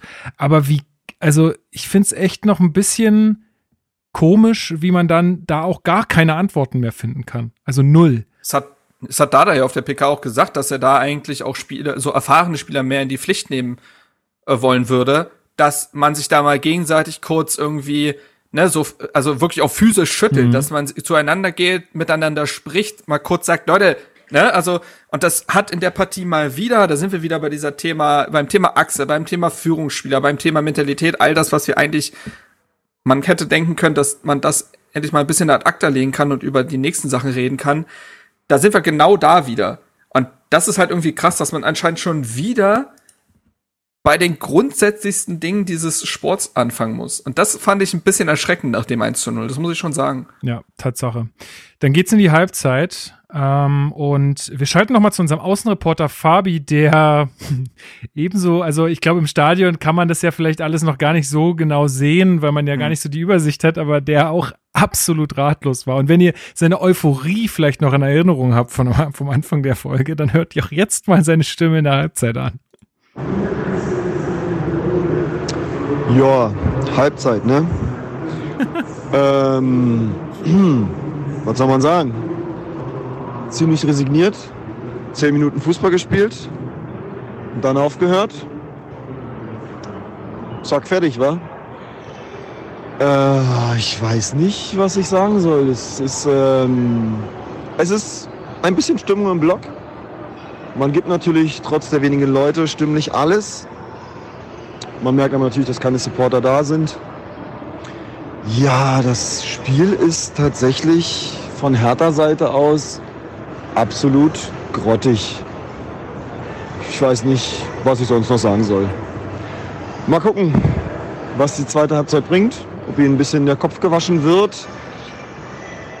Ich sag mal so, da ist extrem viel Luft nach oben. Wir werden sehen. Ja, das greife ich nämlich gleich mal ein bisschen auf, Marc. Und zwar sagt der Fabi, er hatte gehofft, dass Hertha da ein bisschen der Kopf gewaschen wird, dass man irgendwie in der Halbzeit einen Plan schmiedet und ja. mit neuer Energie in diese zweite Hälfte rausgeht, weil du ja schon sagst, selbst man kann auch mal, muss ja nicht nur 1-0 sein, kann ja auch 2-0 sein und trotzdem kann man ein Spiel noch drehen, zumindest einen Punkt holen. Ähm, Jovetic und Maolida kommen dann auch noch für Seevolk und Darida. Äh, Darida vielleicht noch, ich weiß nicht, aufgrund der Verletzungen rausgenommen. Äh, ich glaube auch leistungsmäßig. Ja. Da würde ich gern, ganz gerne mal drauf eingehen. Gerne. Auf äh, Darida und Seevolk. Beide mit einem ganz rabenschwarzen Tag. Ähm, so, also Seevolk war natürlich am auffälligsten, weil etliche Ballverluste, Fehlpässe und eben auch ähm, hatte Sko irgendwie nie auf der Rechnung. Also das waren, also er hatte mal wieder Sefolk-typisch so ein, zwei Szenen, wo er wieder so richtig gut war. Ne? Also ein, ein so ein Zweikampf und so. Aber das geht halt unter bei all den Fehlern, die er gemacht hat. Ähm, gleichzeitig muss ich sagen, war Seevolk auch nicht zu beneiden, denn Hoffenheim hat genau diese, ich sag mal, rechte Seite auch als Schwachstelle ausgemacht, denn Normalerweise müsste es so sein im Spielaufbau, dein Rechtsverteidiger bekommt den Ball und der müsste theoretisch vier Anspielstationen haben. Den Mann vor sich, das wäre Richter mhm. gewesen, den Mann hinter sich, das wäre Schwolo gewesen, den Mann neben sich, das ist Boyata, oder halt schräg in, nach vorne ins Feld, das wäre Darida gewesen. Und dieser Raum war gefühlt nie besetzt. Also es gab, glaube ich, keinen Pass zwischen Seevolk und Darida. Und Suat Serda beispielsweise hat Pekarik viel mehr unterstützt, indem er nach hinten gelaufen ist, den Ball genommen hat und mal ein paar Meter nach vorne gegangen ist. Und das hat bei Darida und Seevolk überhaupt nicht stattgefunden. Und über diese Seite hat es ja die meisten Ballverluste gegeben bei Hertha. Und das hat Hoffenheim sehr schnell als Schwachstelle ausgemacht. Und bei Hertha kann da nichts. Und das, glaube ich, war dann der Grund, warum man eben nicht nur Seevolk, sondern auch Darida runtergenommen hat, der, man muss jetzt sagen, also ich, ich will mich nicht auf Einzelne einschießen, aber nachdem Darida so gut gegen Frankfurt war, da war er vielleicht sogar Herthas bester Mann, hat er jetzt, finde ich, in meinen Augen drei schwache Spiele in Folge abgeliefert. Und das finde ich schade bei einem Spieler, der jetzt wie alt ist? 31, glaube ich. Ähm, näher 31. Führungsspieler sein müsste und mit seiner Erfahrung eigentlich einer der Konstanten sein müsste. Aber als Arida ist einer dieser Spieler, bei dem man aktuell wirklich nicht weiß, was man bekommt. Und ähm, ja, das war dann einfach äh, für mich folgerichtig, die beiden Spieler auszuwechseln. Ja, Seevolk ja auch schon im Pokal nicht besonders überzeugend gewesen. Und ähm, ja, dann wahrscheinlich äh, aufgrund äh, der Leistung die beiden vom Feld genommen. Wie gesagt, Jovetic und Maulida dann äh, in der Partie. Äh, Mittelstädt ist dann wieder auf seine, hm. sagen wir mal, auch äh, gelernte Position hinten links gegangen. Pekarik ist wieder nach hinten rechts gerückt. Ähm, und somit hatte man so eine Viererkette, die so das auch schon öfter gespielt hat, sag ich mal. Ähm, ja, also nochmal zu dem Kopf gewaschen. Hat das funktioniert, Marc? Also ist äh, Hertha mhm. irgendwie besser rausgekommen, beziehungsweise so gut rausgekommen, dass man so eine 2-0, äh, so einen 2-0-Rückstand dann auch aufholen kann? Ja, nein. Ja, Hertha ist besser aus der Kabine gekommen. Nein, es war nicht so zwingend gut, dass man irgendwas Richtung Ausgleich oder sogar oder gar Anschlusstreffer hätte ähm, erzwingen können. Also diese ersten 15 Minuten nach der Halbzeitpause, die waren ordentlich, sag ich mal. Man stand höher. Ja, man stand höher, man hat versucht nach vorne zu spielen, äh, man wollte mehr Spielkultur reinbringen mit Maolida und Jovetic. Ähm, aber es war beileibe nichts so aufbrausend, dass man Hoffenheim jetzt im eigenen Stadion irgendwie in den 16er gespielt hätte. Und ähm, ist dann, nachdem es auch zu kaum bis wenigen, also sehr wenige Abschlüssen gekommen ist, dann ist er das auch schon wieder abgeebbt. Und dann kam da nichts mehr. Ähm, auch dazu vielleicht ein Satz. Pardada sprach auch davon, zur Halbzeit dann halt Maulida und Jovetic für mehr Spielkultur zu bringen. Aber ich habe irgendwie das Gefühl, in dem Moment wurde sich einzig und allein auf die individuellen Fähigkeiten von Maulida und Jovetic verlassen. So von wegen, ja, das sind ja offensivere Spieler. Dann müsste ja jetzt alles besser werden offensiv. Aber mir fehlt immer noch das, aber wie sollen denn diese Spieler das genau, erzielen? ja, sie sind offensiver, aber das ist ja nur der eine Aspekt davon. Du musst ihnen ja auch irgendein Mittel an die Hand geben, wie sie durchkommen sollen. Und das ist da, zu der Debatte kommen wir, glaube ich, auch noch nach Schlusspfiff im Fazit. Dieser Plan mit Ball, das ist, ähm, wenig bis gar nicht zu erkennen und äh, einfach nur jetzt mehr Offensive aufs Feld zu schicken, ist ja, also das reicht ja nicht, sonst müsste ja die Mannschaft mit den meisten Angreifern den besten Offensivfußball spielen. So funktioniert's ja nicht. Ja, so wie Dade gemeint hat, ja, wir haben dann Erfahrung und Spielkultur auf der, äh, nee, Schnelligkeit und Spielkultur hat er eingewechselt. So, das war dann der Plan. So, also so habe ich es irgendwie wahrgenommen. Ich, ich sehe das genauso wie du. Da, da fehlt irgendwie, ja, die, die, das Rezept dann noch. So, die, die Fähigkeiten ja. sind da, aber das Rezept fehlt irgendwie. Ähm, ja, es gab dann auch direkt in der 49. Minute von Bebu eine große Chance, äh, ballert den Ball Gott sei Dank übers Tor. Das war gar nicht so ungefährlich. Ähm, Übrigens in der Szene vielleicht auch schon zu sehen, dass Boyata vielleicht nicht mehr bei 100 Prozent ist körperlich, denn dass Boyata von Bebu da so weggedrückt wird, ne? Das ist ja diese, der Ball liegt da so ein bisschen ohne mhm. irgendeinen Spieler in der Nähe. Beide müssen zum Ball rennen und dann kommt es zu diesem Zusammenstoß quasi, ne, dass beide sehen, okay, ich muss jetzt meinen Körper reinstellen, um dann den Ball zu holen. Und das Duell gewinnt Bo äh, Bebu für sich. Das äh, war schon so eine Szene, so, wo man so dachte, hm, hm. weiß ich nicht, ob Boyata bei 100% ist. Ja. Ja, und auch in der Folge, also du hast es ja schon gesagt, ne, es, es hat einfach nicht gereicht, um so, so ein Spiel dann jetzt am Ende noch zu drehen. Es war dann doch an vielen Stellen sehr behäbig, das Spiel. Es gab wenig Bewegung oder zu wenig Bewegung. Äh, das hattest du jetzt auch vorhin schon gut erklärt. Ähm, dadurch gab es keine Anspielstation richtig. Das hat dann in Ballverlusten resultiert und dann wieder in Chancen für Hoffenheim oder halt in Ballverlusten und ähm, kein, keinen Chancen für uns letztendlich. Ähm, es gab noch ein Abseitstor von Maolida. Das war, sah ganz schön aus, aber war halt abseits. Ähm, so klar, wie Luis es gesagt hat. Naja, aber es ja, war, war, schon, war schon klar knapp. abseits. Ja. Es war die Schulter für mich. Genau. Ne? Also so von der Fußhöhe her hat das schon gepasst, aber es war die Schulter, die im Abseits stand. Deswegen war das schon sehr eng. Ähm, ich finde, es hat offensiv an allem gefehlt. Also du hast, die Spieler sind nicht gut nachgerückt. Es wurde nicht äh, es wurde nicht zum Ball gegangen, es wurde nicht nach vorne verteidigt. Man hat Hoffenheim irgendwie trotzdem relativ viel Platz gelassen. Also mir fehlte auch dieses Angriffspressing ein Stück weit. Offensiv wurden viel zu wenig Spieler mit nach vorne genommen, sodass das immer Stückwerk sein musste. Es war eigentlich immer Unterzahl in der äh, Offensivbewegung. So, also Hoffenheim war ja auch deswegen so gut, weil sie Seiten so überladen haben. Dann hatten sie plötzlich auf einer Seite mehr Spieler als Hertha. Das hat Hertha in der Partie eigentlich nie hinbekommen. Und wenn dann halt ein Richter, Maolida oder Jovic sein 1 gegen 1 nicht gewinnt, na dann verpufft der Angriff halt. Und dementsprechend war überhaupt kein Tempo drin. Und so knackst du dann eine Abwehr nicht. Also das reicht nicht. Ja, es war so ein bisschen, also es hatte so ein bisschen den Anschein, ich will den da nichts unterstellen, aber es hatte so ein bisschen den Anschein von, ja, das klappt heute irgendwie hier eh nicht mehr und es ist ja auch schon das dritte Spiel in der Woche und wir haben ja eh keine gute Tagesform und ja, ist halt so, wie es ist. So ja, es war so wenig wehrhaft, ne? Also, ja, und es, also, ich fand, so ein bisschen, so ein bisschen einfach auch, mir hat da halt auch einfach wieder so krass die Gier gefehlt. Also jetzt diese, dieses dritte Spiel auf jeden Fall noch gewinnen zu wollen. Das habe ich in der zweiten ja, Halbzeit ja. einfach leider nicht gesehen.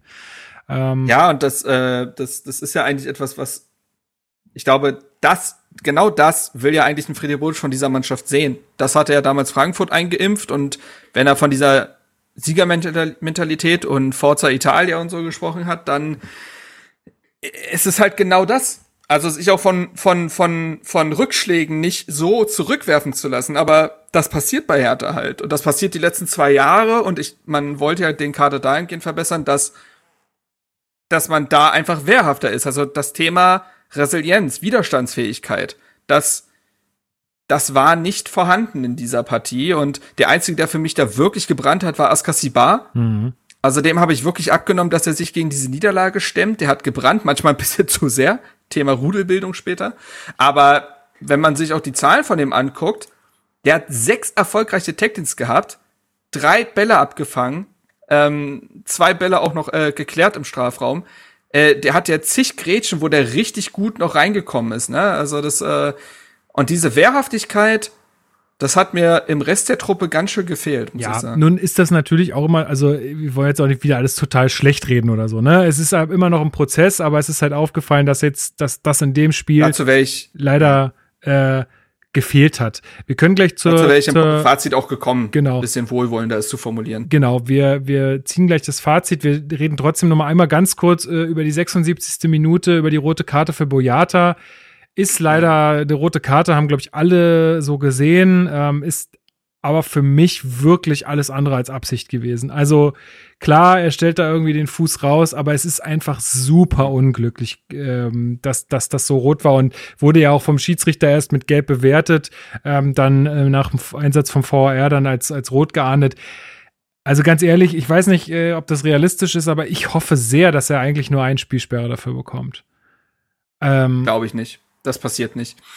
Ähm, also glaube ich tatsächlich nicht. Äh, ich glaube, das ist, also ich habe noch niemanden gelesen, gehört oder sonst was, der irgendwie meinen würde, dass äh, das Absicht gewesen wäre. Also äh, da sind sich, glaube ich, alle einig. Dennoch ist es für mich absolut vertretbar, da rot zu geben und es ist für mich auch vertretbar, da äh, hingehend den VAR einzusetzen. Das ist oberhalb des Knöchels. Das ist dann eine, für mich auch klare Fehlentscheidung, wenn wir bei dem Thema sind und das kann dann rot geben im Zuge dessen. Also das finde ich, dass da sollte man nicht groß diskutieren. Ähm, außerdem fand ich ansonsten eigentlich, dass Sven Jablonski äh, immer noch ein überragender Name ähm, die Partie sehr, sehr gut im Griff hatte. Ich fand, der hat ein echt gutes Spiel als gemacht. Klar, diese Szene am Anfang von Angelo Stiller, wo er hätte, äh, hätte gelb geben können, Ansonsten fand ich, hat er diese Partie sehr, sehr gut gepfiffen. Also man regt sich oft genug über Schiedsrichter auf, da würde ich aber ehrlich mal eine gute Note abgeben. Ja. Dann nach der roten Karte muss Maolina wieder vom Platz, aber das hatte äh, wahrscheinlich ja, auch eher taktische Gründe. Ja. Obwohl, da wollte ich auch noch mal kurz drüber sprechen, mir gefällt, also ganz ehrlich, mir gefällt der in vielen Situationen einfach noch nicht. Ich meine, wir haben auch schon öfter mal darüber gesprochen und gebt den Leuten auch ein bisschen Zeit, auch anzukommen und so. Aber alleine schon, wie der vor der Abwe äh, Einwechslung bei Admir äh, stand und Admir ihm da Sachen erklären wollte und er eigentlich so aussah wie, ja, du juckt mich eigentlich alles gar nicht, ich will jetzt hier auf dem Platz ein paar Tore machen.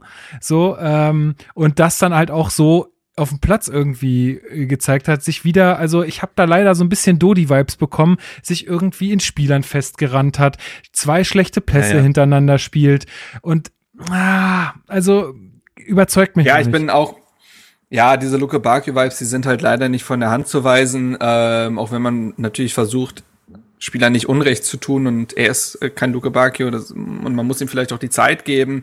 War jetzt ja auch länger raus, aber ich fand es eben sowohl gegen ähm, na, Gladbach äh, nicht überzeugend, wo er Konter um Konter verspielt hat, als jetzt auch gegen Hoffenheim, wo er, äh, wie du sagst, ne, sehr fahrig in seinen Aktionen, sehr viele Bälle verloren. Ähm, man muss jetzt nichts an ihm festmachen bezüglich der Niederlage, klar, aber die Szenen, die er hatte, waren unglücklich und da muss jetzt mal wieder ein gutes Spiel folgen, weil allzu viel hat man von ihm noch nicht gesehen, bis auf das Tor gegen Bochum, ne, wo nach Einwechslung, aber abseits dessen, ja, da muss noch mehr kommen. Das, äh, das ist vollkommen klar, weil wenn man schon also Hertha hat schon nicht viele Flügelspieler, da müssen wenigstens die funktionieren, die im Kader sind. So und äh, Mauli da hat noch Luft nach oben, sagen wir mal so. Geben wir ihm mal noch ein bisschen Zeit, äh, bevor ja. wir ihn äh, aus der Mannschaft reden. So, ihr wisst, ihr kennt unsere, äh, diese, die Macht des Podcasts. Äh, genau. Wir haben da ganz, wir haben eine Standleitung ins Büro von äh, Bobic und dann, der hört jetzt quasi gerade auch live zu. Also, richtig. Ja. Richtig. Nee, ähm, aber es gab noch so eine Szene, die mir schon, da hat mir so sehr da wieder so leid getan. Da war Hertha schon zu zehnt und dann gibt's so eine Szene, wo sich Suat Serda so perfekt von zwei Spielern löst ähm, und dann diesen überragenden Pass, glaube ich, in den Lauf von Belfodil spielt und dann passiert da nichts draus. Aber das, da hat man wieder gesehen, um Gottes Willen ist der um so viel besser als seine Kollegen aktuell. Also das, es ist also, fällt schon sehr auf. Ja. ja, es ist dieser Leistungsunterschied ist schon krass. Der kriegt ja auch viel auf die Socken im Spiel, weil die Gegner einfach wissen, wenn, wenn, wenn Suat Serda nichts macht, dann macht in der Regel auch Hertha nicht so viel. Ähm, allein für Suat Serda und sein äh, Seelenheil wünsche ich mir, dass Hertha in Zukunft wieder besser spielt, damit der Junge auch ein paar äh, ja, ich weiß nicht, der macht, äh, Suat Serda macht einfach großen Spaß. Das mhm. muss man mal einfach so sagen. Der beherrscht alles, ne? Passen, schießen, laufen, der ist zweikampfstark, der verteidigt nach vorne. Wir loben den jede Folge und das ist natürlich dann einfach sehr bitter, dass es dann Spiel um Spiel nichts wird. Klar, wir müssen jetzt sagen, die letzten beiden Spiele vor Hoffenheimer wurden gewonnen. Dennoch ist es insgesamt äh, diese Leistungskrepanz zwischen Serda und seinen Kollegen ist schon eklatant aktuell und ähm, ja, diese Szene hat das irgendwie noch mal sehr gut zusammengefasst. Mhm. So, bevor wir jetzt zum äh, Fazit kommen, geben wir unserem Außenreporter Fabi die Möglichkeit, äh, sein Fazit äh, zu dem Tag in Hoffenheim zu ziehen. Es ist 0.13 Uhr, wir sind wieder zu Hause und nachdem es im Stadion ausschließlich alkoholfreie Getränke gab, lassen wir uns jetzt unseren Asbach-Cola doppelt schmecken. Fabi. Digi, also, der, der ist also Lukas, den hast du hier rangeholt. Da muss, da muss man dazu sagen, Fabi ist ein großer Asbach-Cola-Fan. Muss man einfach dazu sagen. Ich bin. Ei, ei, ei, ja, je, also ja, soll jeder trinken, was ihm gefällt. Es fällt mir schwer, jetzt noch irgendwie zusammenfassend was Positives zu sagen, aber ich werde es mal versuchen. Ich denke, es gab viel Negatives, aber das werdet ihr sicherlich wieder ausführlich aufarbeiten. Vom Blog aus gesehen positiv würde ich tatsächlich einzig und allein Schwollo, Serda und Marco Richter hervorheben. Schwolle, weil er uns ein, zwei Sachen noch ziemlich gut gehalten hat. Ähm, Serda hat meiner Meinung nach echt viel versucht, aber er war so oft auf sich allein gestellt und hatte gar keine Anspielstation mehr. Und Richter, dem hat man einfach auf dem Platz angemerkt, dass er Bock hatte. Der ist vielen Bällen nachgegangen, wollte viele Bälle haben, hat viel versucht, aber auch der war weite Flächen dann einfach verloren, so ganz allein. Ich freue mich jedenfalls auf eure Aufarbeitung als meine nächste Therapiestunde. Sag Grüße in die Runde und hauhe auf eine bessere Zukunft. Genau. Vielleicht kriegen wir so ein Programm hin mit einer Krankenkasse zusammen. weißt du, dass man uns dass wir uns bezahlen lassen. Sehr ja, gut. Ja, ja, das Mental Health das wird immer geil. wichtiger. Es wäre Hammer, Hammer neues äh, Finanzierungsmodell für Podcasts einfach. Oh, ey, Hertha Base präsentiert von der TK. Ich sehe es halt. Ne? Ich sehe es halt. So, ja, kommen wir mal gut. zu unserem Fazit. Äh, Marc, du hast gesagt, du möchtest auch noch mal ein bisschen äh, das Ganze noch mal in ein positiveres Licht rücken. Ja. Paldada hat gesagt, es darf jetzt keine Alibis geben. Das war äh, eine Schlechtleistung, ähm, aber ähm, ja, man muss das Ganze jetzt auch irgendwie aufarbeiten. Viele Spieler oder beziehungsweise Stark und äh, Maxi haben nach dem Spiel auch gesagt, wir haben heute die Basics wieder vermissen lassen. Es war keine Bewegung drin, es war nicht offensiv aggressiv genug, wie Dada sagte. Das muss man jetzt einfach alles wieder mehr beherzigen.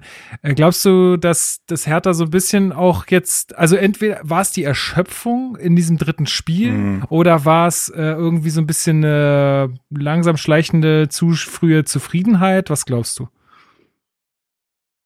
Boah, ich weiß nicht. Also, also das, äh, das Argument der englischen Woche lasse ich nicht gelten, weil Hoffenheim genau dieselbe Belastung hatte. Ja. Ähm, das ist, das, äh, also außer dass, dass sie nicht äh, mal so weit fahren mussten, glaube ich, ne? Also, oder jetzt halt kein Haus für Auswärtsspiel hatten noch. Waren die nicht in Kiel? Nee, ich meine jetzt, äh, auch das Spiel war jetzt kein so. Auswärtsspiel für ah, okay. Ja, da kannst du ja vielleicht gleich noch mal so eine kleine Anekdote erzählen. ja, das wird gut. Ähm, auf jeden Fall, ähm, nee, also das Argument, dass ich dahingehend nicht zählen. Ähm, Zufriedenheit weiß ich nicht. Also ich glaube, Hertha kam mit dem Mindset tatsächlich dahin, dass, dass die letzten drei Spiele ja sehr gut lief und die Partie ja auch, wie gesagt, äh, gut begann. Also wie gesagt, ich fand die ersten 15, 20 Minuten, auf die lasse ich nichts kommen. Ich fand das wirklich gut. Ähm, und dann plötzlich äh, Behandlung Darida 0 zu 1 und man hat das Gefühl, in den Köpfen der Spieler, irgendwie stand das gar nicht im Drehbuch. So. Und alle mussten sich total fangen. Und das zeigt natürlich noch mal vielleicht, dass, dass es alles noch sehr fragil ist. Weil man muss ja sagen, dass Hertha gegen, und deswegen hat Dada das, glaube ich, diese Chance von Richter so hervorgehoben. Die Spiele gegen Frankfurt und Gladbach waren auch deswegen so erfolgreich, weil Hertha mal dieses erste Erfolgserlebnis hatte. Also was ich damit sagen will, diese frühen Tore, du hast, ähm, lass, lass mich noch mal gucken, bevor ich hier Schmarrn erzähle. Genau, also gegen gut 40. Minute gegen Gladbach, ne? Aber bis dahin gab es auf beiden Seiten wenig Chancen und Hertha führt plötzlich und in der äh, Partie gegen Frankfurt war es sogar die siebte Minute. Das heißt, du gehst mit 1 zu 0 in Führung und plötzlich war die Brust in diesem Spiel ja bei Hertha sehr breit. Und das hat auch wahrscheinlich in den Matchplan gepasst. Dieses 0 zu 1 wiederum hat nicht in den Matchplan gepasst äh, gegen Hoffenheim. Und da merkt man, dass die Mannschaft dahingehend noch zu fragil ist, dass sich da alle fragend angucken und dass vielleicht auch das Trainerteam nicht genug Lösungen an die Hand gibt, außer wir stellen jetzt zwei Spieler mehr offensiv hin. Aber es muss halt natürlich, wie gesagt, dieses Wie, dieser Plan mit dem Ball, das muss geschult werden. Ähm, so, also das ist, ich glaube, diese Partie holt einen dementsprechend so ein bisschen zurück in, mhm. das war so ein Reality-Check, das holt einen so ein bisschen zurück auf den Boden der Tatsachen, dass man für jedes Spiel sehr hart arbeiten muss und nur weil 15 Minuten gut sind, heißt es immer noch nicht, dass man zwangsläufig diese Partie gewinnen wird, sondern man kann auch mal urplötzlich zurückliegen und dann gilt es eben dann weiterzuarbeiten und sich nicht aus dem Fokus bringen zu lassen. Dafür war diese Partie, ich sag mal, gut dass ich glaube, dass Dade auch in der Videoanalyse in dieser Woche sehr, sehr viel aufarbeiten kann. Thema Stellungsspiel, also so rein mhm. taktische ja. Sachen. Thema Stellungsspiel, wie lassen wir uns nicht auseinanderziehen, warum. Ich glaube, da kann man den Spielern sehr, sehr viel an die Hand geben. Kann aber auch sagen, Leute, wenn wir es in den ersten 15, 20 Minuten machen, dann können wir gewinnen, aber man muss das halt durchziehen.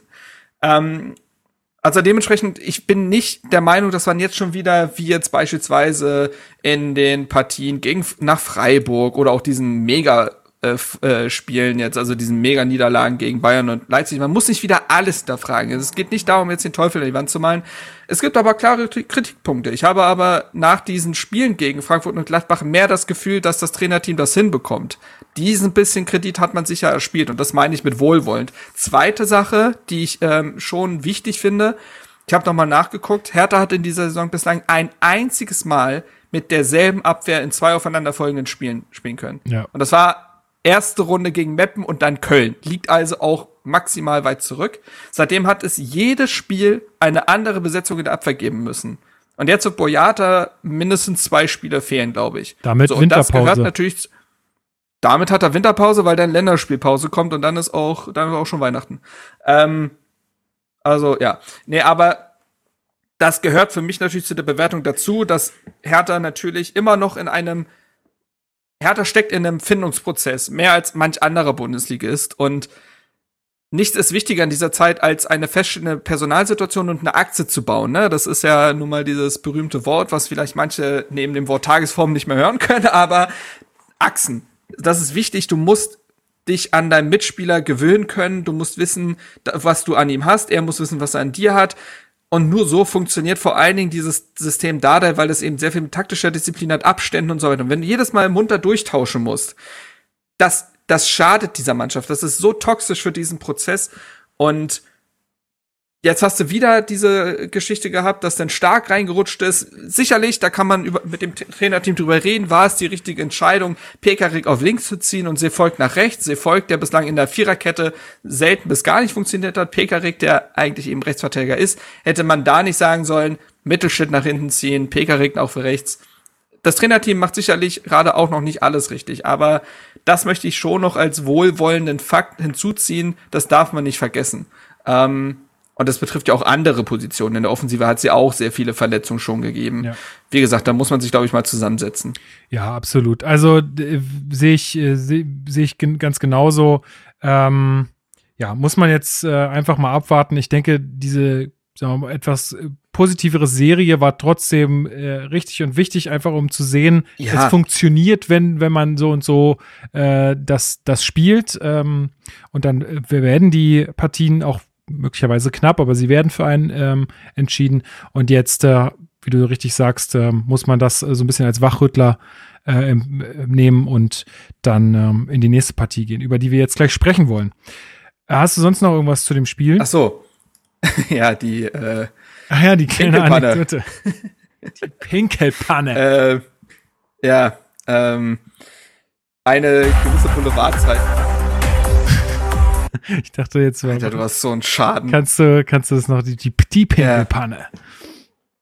Ja, ja ähm, eine gewisse Boulevardzeitung hat äh, eben einen Artikel noch rausgebracht, kurz bevor die Folge losging. Und zwar ist auch, äh, also es war, es war ein rundum gebrauchter Tag für Hertha BC. So kann man das, glaube ich, zusammenfassen. Denn äh, Suat Serdar und Peter Pekrak mussten nach Abpfiff zur Dopingkontrolle.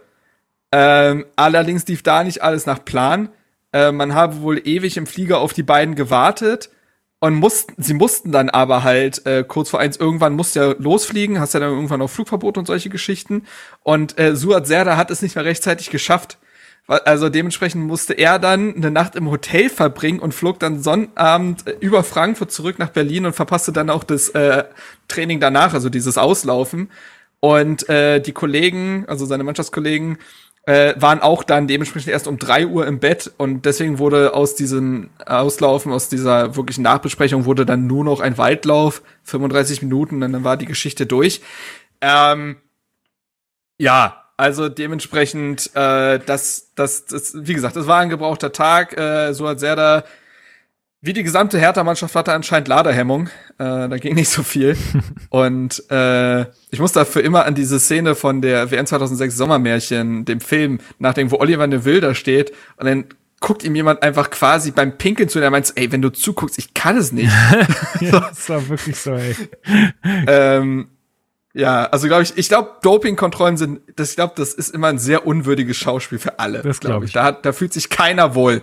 Und äh, dementsprechend, ja, ey, bitter für so Ich glaube, du hast so, du hast dieses Spiel verloren, du hast 13 Kilometer in den Beinen und dann sitzt, du da, dann kannst du ihn, musst, hast du den Flieger, musst so ganz, so ganz notdürftig in irgendeinem Frankfurter Hotel übernachten, um dann am äh, äh, Frankfurter Hotel, im Hoffenheimer Hotel, um dann nach, über Frankfurt nach Berlin. Da, Alter, der hat, glaube ich, ein richtig beschissenes Wochenende einfach gehabt. Ja, also das, äh, ja, das braucht man nicht. So, Fabi hat noch einen kleinen Nachtrag äh, hinterhergeschickt ähm, und dann kommen wir jo. zum Ausblick.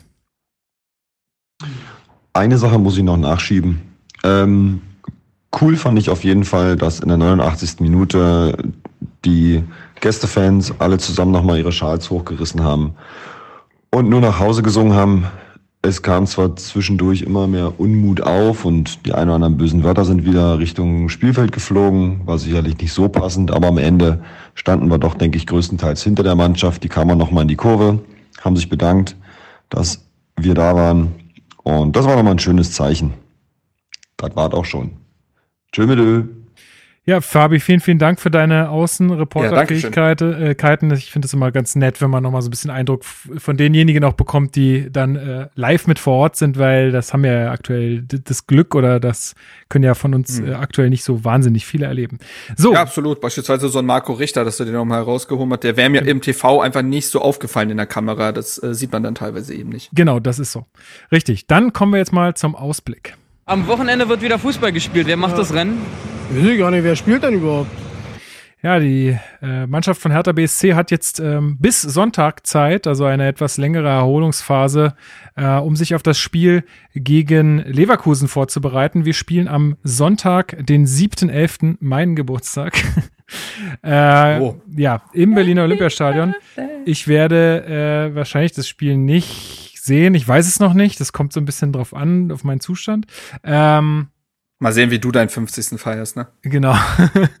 genau, ist noch nicht ganz so weit. Aber ja, ich bewege mich langsam dahin. Ähm, genau, Leverkusen aktuell, ähm, welcher Platz sind sie? Immer noch Platz 4 ähm, mit 17 Punkten. Ähm, haben jetzt verloren äh, kürzlich äh, gegen den VfL Wolfsburg, wo ja jetzt Florian Kofeld Trainer ist. Haben äh, gleich mal schöne Packung bekommen zu Hause. Eine Packung, naja, gut. Aber 2 zu 0 verloren. Äh, Glaube ich, hat man sich auch anders vorgestellt. Also die letzten Spiele jetzt alle nicht ganz so geil gewesen für sie. Also äh, jetzt die Niederlage gegen Wolfsburg, davor im Pokal raus gegen den KSC, ole ole. Ähm, dann nur ein Unentschieden gegen Köln, wobei Köln natürlich jetzt auch nicht wahnsinnig schlecht ist. Ähm, dann haben sie in der Champions League League gespielt, glaube ich. Das habe ich jetzt nicht mehr ganz auf dem Schirm. Äh, nee, Europa League, äh, da haben sie 1-1 gegen Betis Sevilla gespielt. Genau, auch Aber unentschieden. Ist, ja. Und glaube ich dann noch Niederlage gegen Bayern davor.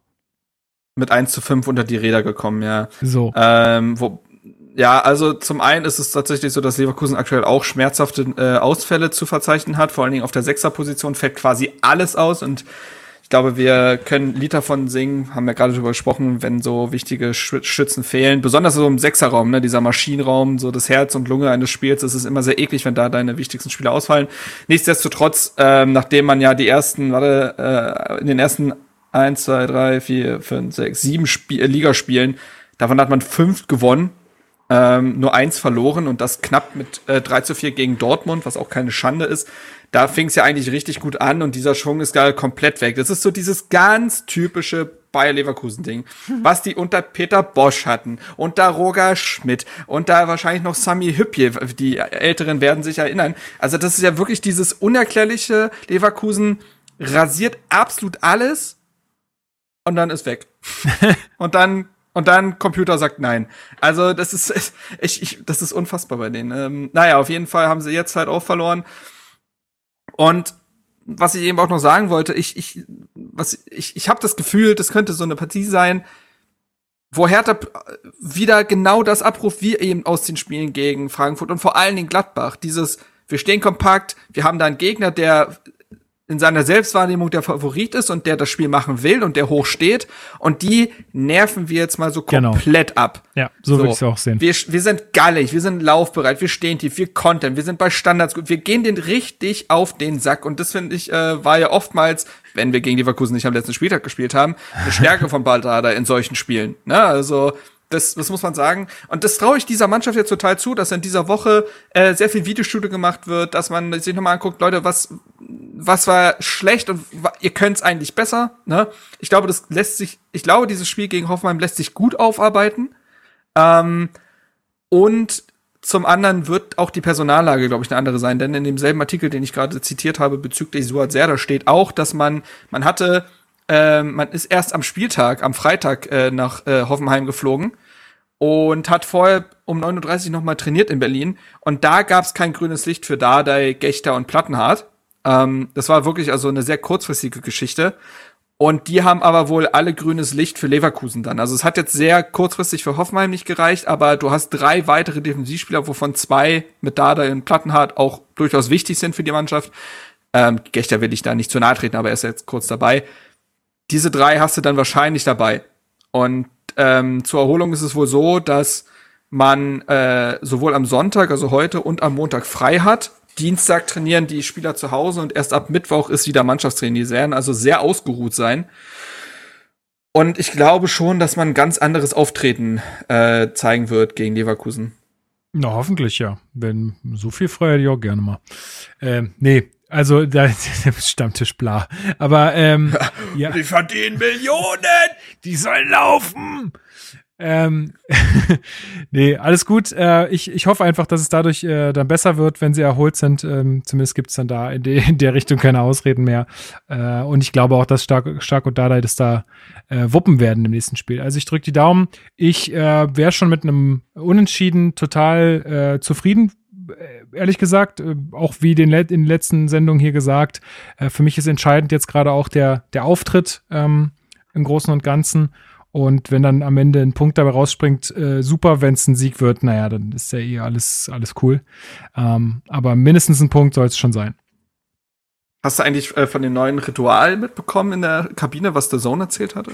nee. Dass, äh, dass Zecke Neuendorf hält jetzt äh, die Ansprachen vor der Partie. Ah, ja, so, dieses okay. emotionale, nochmal alle. Und der, dann bilden alle einen Kreis und Zecke Neuendorf brüllt, wer gewinnt den ersten Zweikampf? Und dann schreien alle, ich! sind eigentlich ganz geil. Das ja, gefällt das mir ganz gut. Äh, und diese Galligkeit, äh, die brauchst du. Ja, das, das hier läuft also. auch immer in der Kabine.